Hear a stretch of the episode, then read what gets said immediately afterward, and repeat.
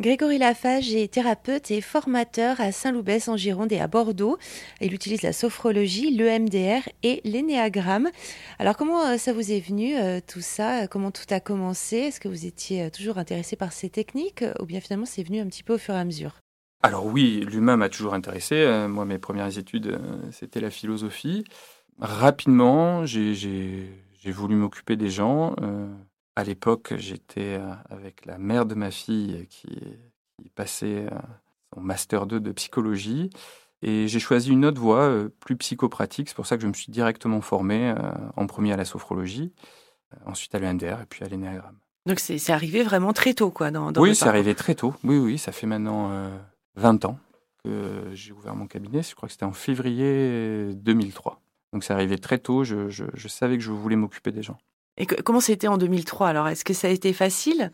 Alors en 2003, évidemment, c'était 20 euh, ans après, euh, c'est plus pareil. Euh, quand j'ai commencé la sophro, c'était connu, mais quand on voulait rentrer dans les hôpitaux avec cette méthode, etc., etc., c'était beaucoup plus complexe. Aujourd'hui, on est à l'ère du tout thérapeute, j'ai envie de dire, avec les bons côtés et forcément les moins bons.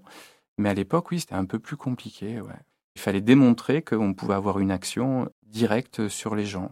Je me suis vite confronté à ça parce que je suis rentré à, l'Institut Portman. Ils avaient créé, euh, c'était le professeur Nègrevergne à l'époque qui avait créé le TASM, le traitement euh, des acouphènes et surdités multidisciplinaires.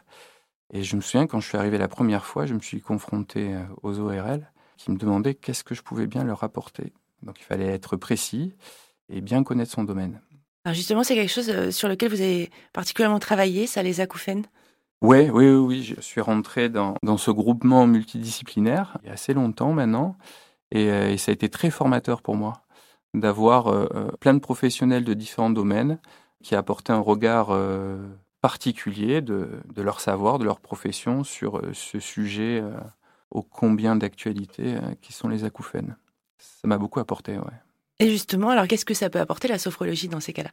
Euh, la sophrologie, ça peut apporter, mais déjà, ça a une action directe sur ce qu'on appelle le système nerveux autonome. Pour faire simple, qui a deux branches, une orthosympathique qui mobilise et tend le corps, et une autre parasympathique qui permet le relâchement et, la détente.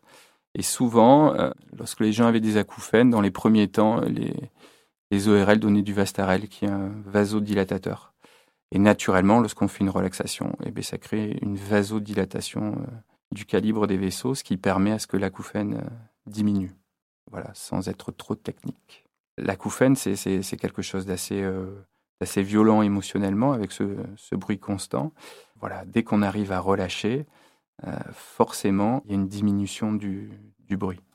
Et il faut savoir que la chimie interne d'un être humain est toujours plus puissante que la chimie externe on va lui donner. C'est-à-dire que même s'il prenait du Vastarel euh, un petit moment, euh, les acouphènes recommençaient euh, assez rapidement. Donc c'est assez prouvé. Hein. Je fais partie de la FREPA, qui, est un, gros organisme national sur les acouphènes, que la sophrologie est une action directe. Alors de là à faire disparaître l'acouphène, ça c'est autre chose.